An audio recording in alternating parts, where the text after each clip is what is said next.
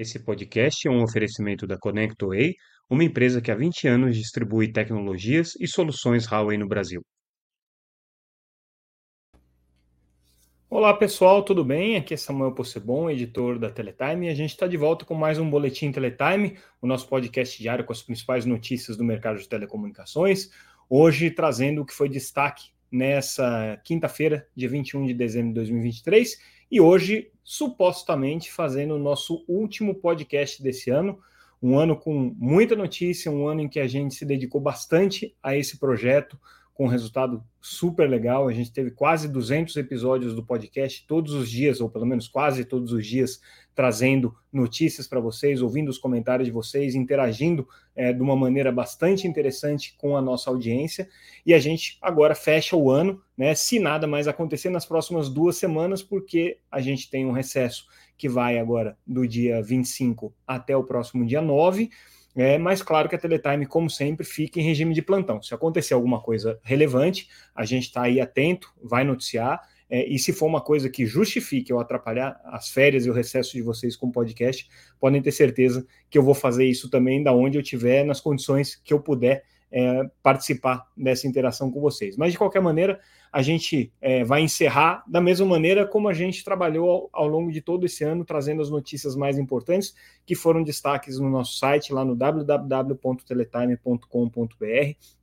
Então, vamos começar com a nossa principal manchete hoje do dia. A gente traz para vocês o cardápio que a Anatel começou já a circular entre os operadores de telecomunicações com as faixas que podem ser licitadas no ano que vem. A Anatel está trabalhando numa licitação para o próximo ano. É um processo longo, né, esse, esse, processo de licitação de espectro, porque é preciso fazer é, uma mudança é, na agenda regulatória, vai ser feito um chamamento público para ouvir é, os, os, diferentes operadores aí com relação a quais são as perspectivas e os interesses.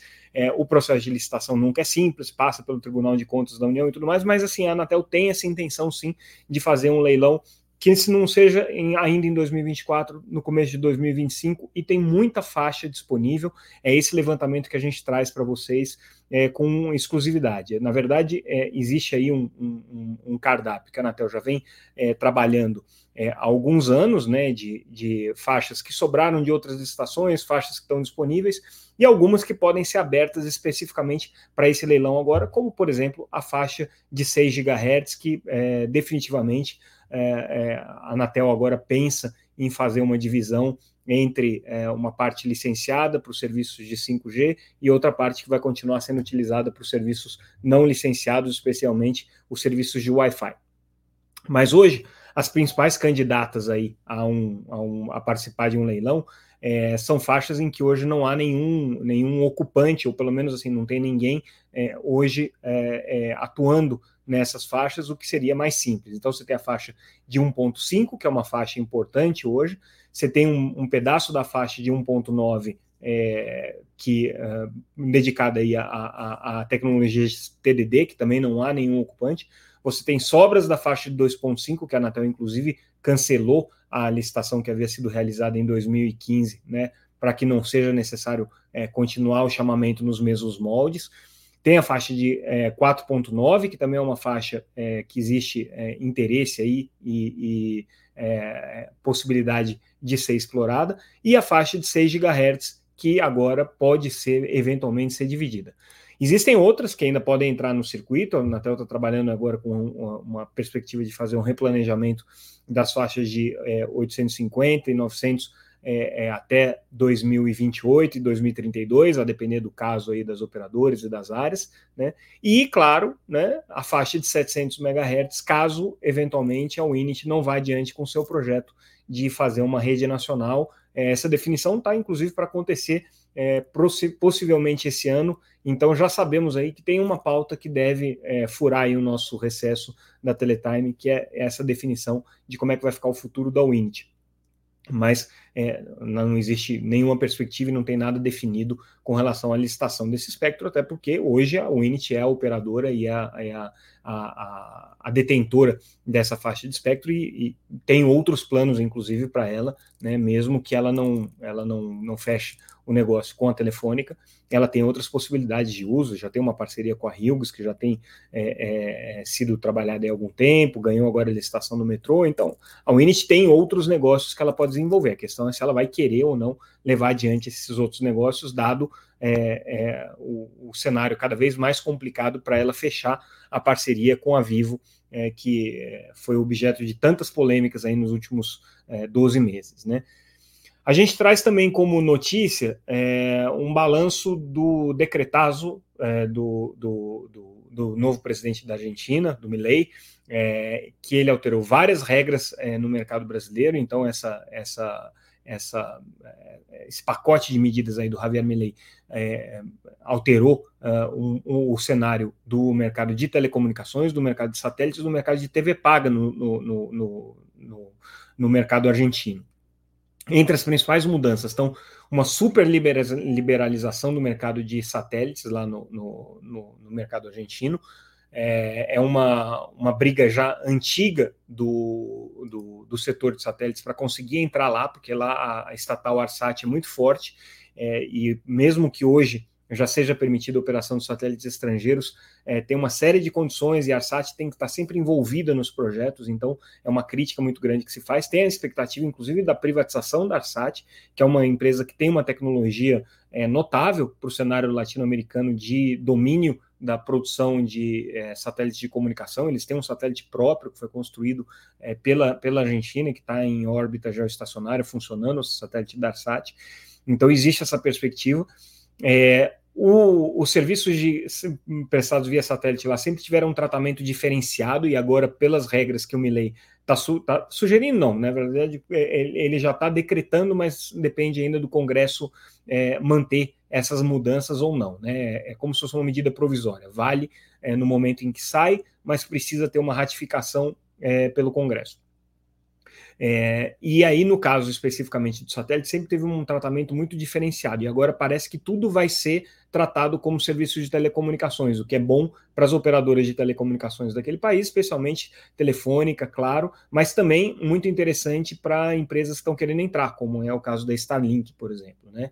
Também tem mudanças no mercado de TV paga, que vão no mesmo sentido, passam a ser tratadas aí como serviços de telecomunicações. Então, até, até então se tinha uma reserva aí para os grupos é, de mídia argentinos, e aí agora essa reserva cai, é, inclusive na questão da banda da TV por assinatura via satélite, né, que sempre foi um mercado muito reservado e muito fechado.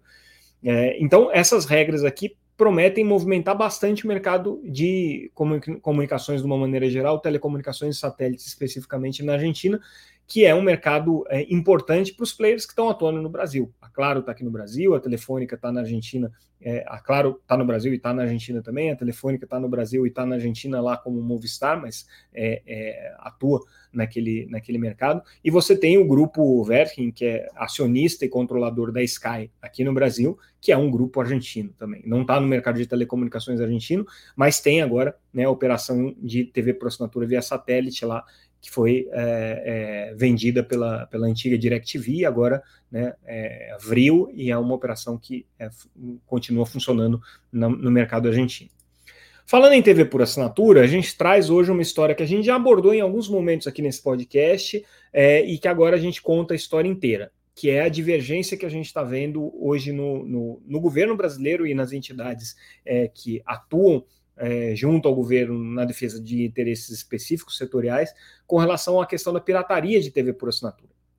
Existe um movimento forte é, de movimentos de defesa é, dos usuários de internet, é, principalmente a coalizão de direitos é, na rede, no sentido de é, pressionar o governo para que vete as medidas que foram estabelecidas agora na legislação de cotas de TV paga, que prevêem um, um fortalecimento do papel da Ancine no, no combate à pirataria de TV por assinatura. Né? Então, eles estão pedindo veto desse artigo, alegando que a Ancine ganharia superpoderes e que isso é, seria um risco né, para os usuários é, de, de é, internet, porque a Ancine poderia, por exemplo, é, determinar o bloqueio de conteúdos é, de, é, que tenham propriedade intelectual, propriedade, direito de autor assegurado pela legislação.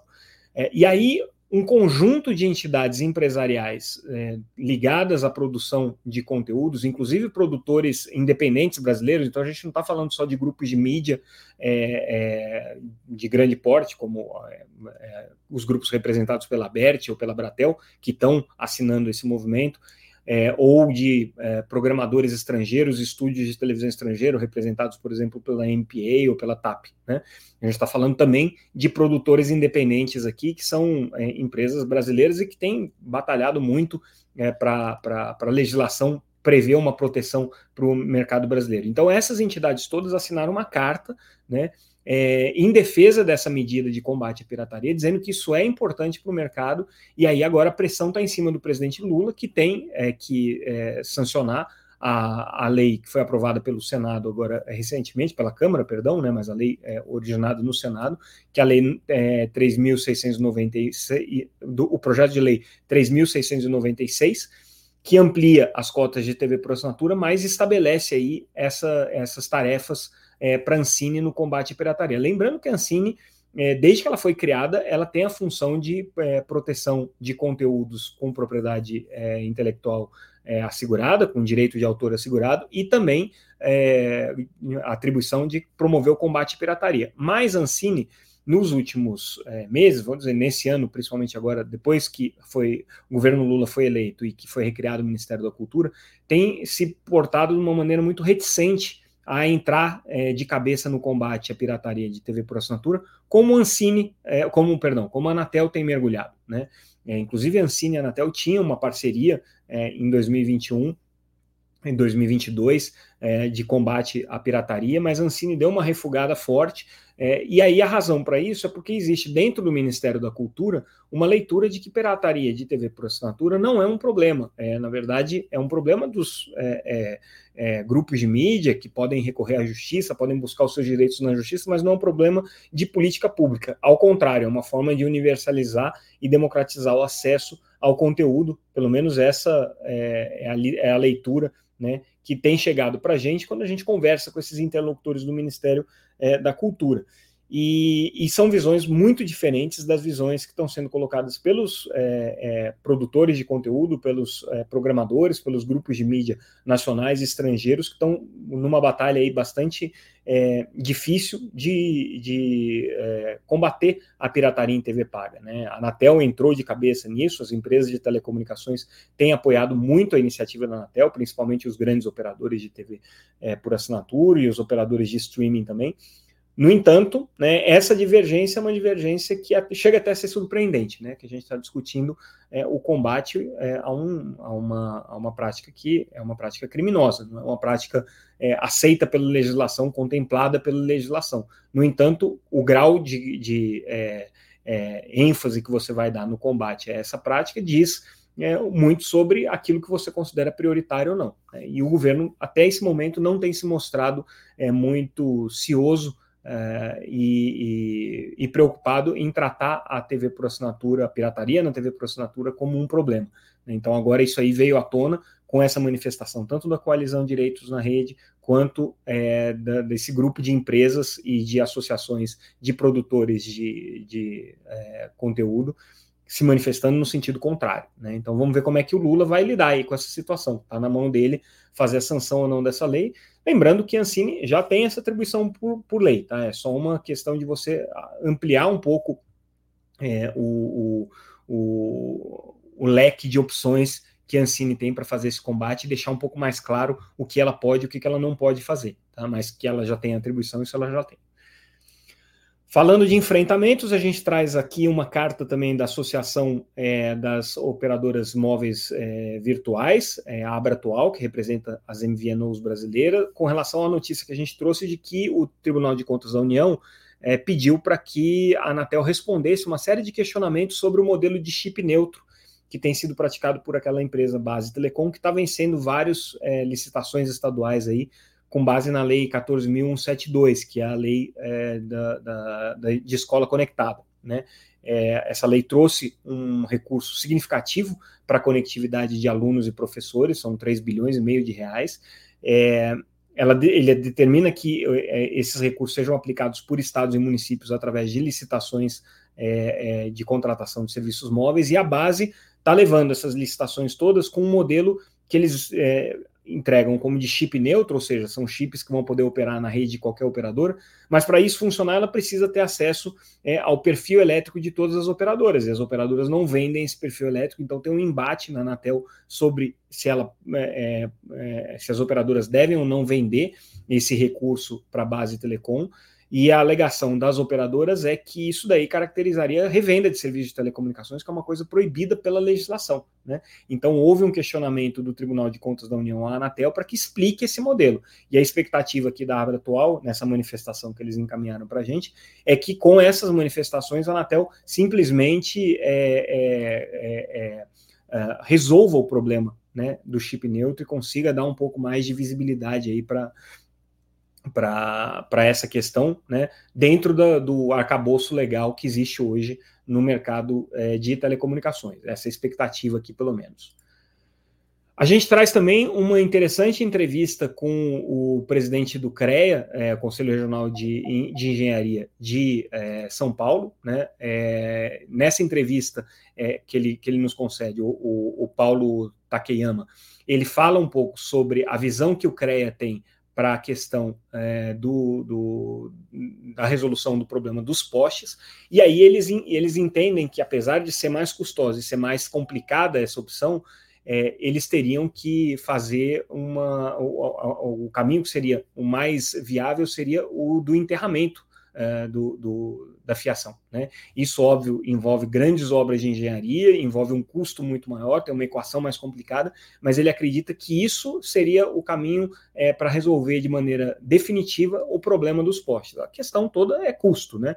É, como é que isso aí vai se pagar, da onde que vão sair os recursos para isso. Mas ele aponta, ele traz alguns números interessantes, diz que no Brasil inteiro você tem só 2% da infraestrutura enterrada hoje, né? E na, na cidade de São Paulo, é, onde o problema é mais grave, só 0,3% da rede é, de, de, fios e, e, e, cabos é enterrada. Então, é, seria uma solução é, interessante aí se avançasse nessa linha. A gente traz também uma entrevista com o, o diretor é, de Telco Cloud da Oracle para o Brasil, é, e, e, ele fala muito sobre o modelo de parcerias. Nessa entrevista é, que o, o Ruben Minatogawa deu para a gente, ele, ele fala o seguinte: é, as operadoras de telecomunicações hoje, para o mercado B2B principalmente, são um canal é, muito valioso para a Oracle poder vender os seus produtos, seja os seus produtos de nuvem, seja os seus serviços, seja os seus sistemas de TI. Então ele acredita nessa parceria, ele acha que as empresas de telecom têm um contato muito mais forte com é, as empresas é, de, de, do mercado B2B de uma maneira geral. É, e, é, segundo o, o, o Ruben, é, a Oracle está buscando nessas parcerias uma forma de expandir aí o seu leque de opções. Outra coisa que ele coloca também é que a Oracle hoje está se posicionando para oferecer soluções, principalmente de inteligência artificial é, e soluções é, é de telecomunicações, que atuem no sentido de fazer a transformação digital no core da rede. Ele vê hoje as empresas de telecom já muito avançadas com soluções de inteligência artificial no atendimento, na parte de sistemas de TI e tudo mais. Mas no core da rede e é, no funcionamento, na parte de engenharia, é, ele ainda vê um longo caminho para ser explorado. E diz que isso é uma grande oportunidade para as empresas entrantes, inclusive em telecomunicações, que estão começando sem redes legadas, né? Então já tem oportunidade de começar desde já com esses modelos. Outra notícia que a gente traz, a Algar Telecom lançando a sua operadora virtual. Olha só, a Algar que é uma das primeiras operadoras de telefonia móvel do Brasil, prestadora de SMP no Triângulo Mineiro há muito tempo, e aí agora ela é, com, com, com a sua é, estratégia de expansão, né, está lançando justamente uma operadora virtual que começa em algumas cidades do interior de São Paulo, onde ela não tem é, a cobertura como operadora tradicional, né, e vai expandir para mais 16 estados, inclusive Distrito Federal. Então, um Algar aqui é, dando um passo aí de ampliar. O foco dele está mais no mercado B2B, mas também vão chegar no mercado de consumidor final aqui, atuando como uma operadora virtual. Ela já opera, claro, hoje, mas no regime de home e com as linhas é, da região do Triângulo Mineiro, que é onde ela tem é, autorização, que é o DDD 34. Né? É, agora ela vai passar a operar localmente como uma operadora virtual, que traz, obviamente, a equação de custos para um modelo bem mais interessante.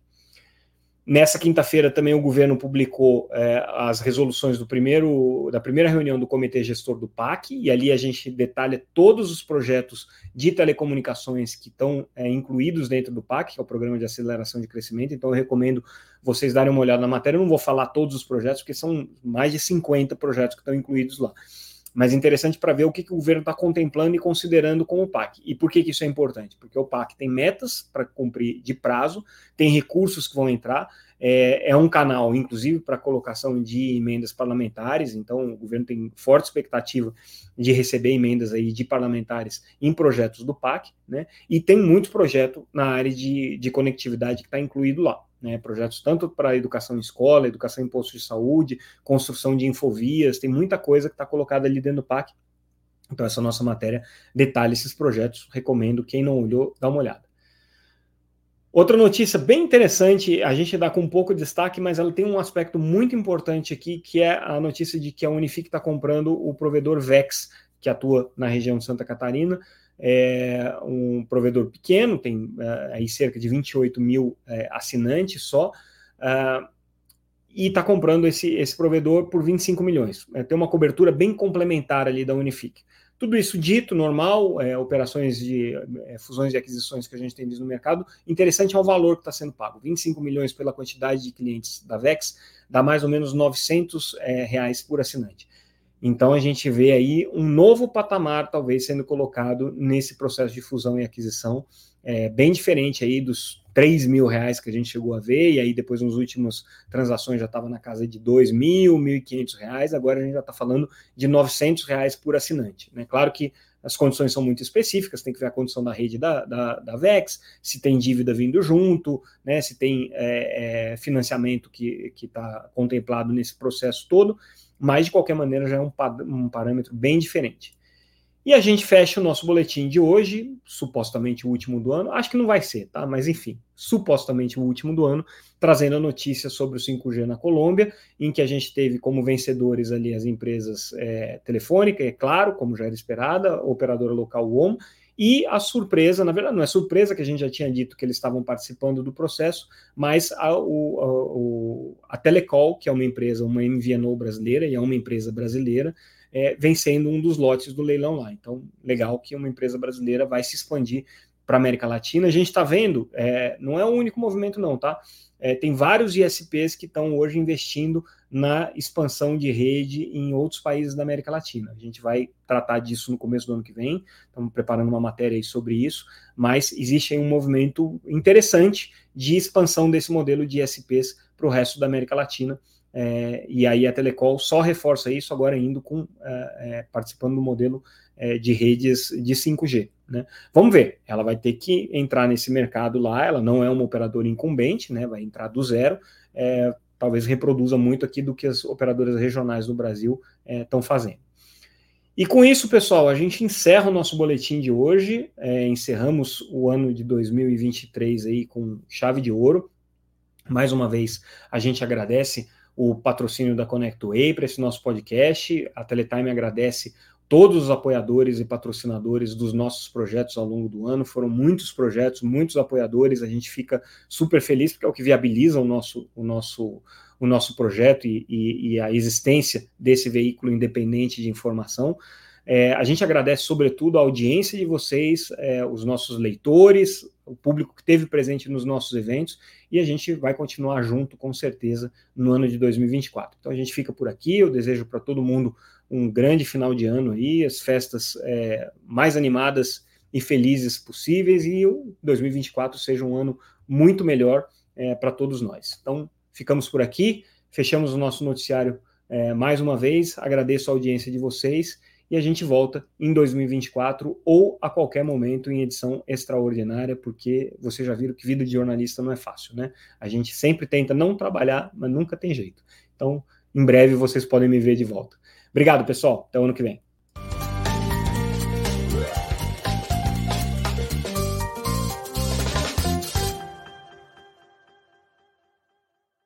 Esse podcast é um oferecimento da ConnectWay, uma empresa que há 20 anos distribui tecnologias e soluções Huawei no Brasil.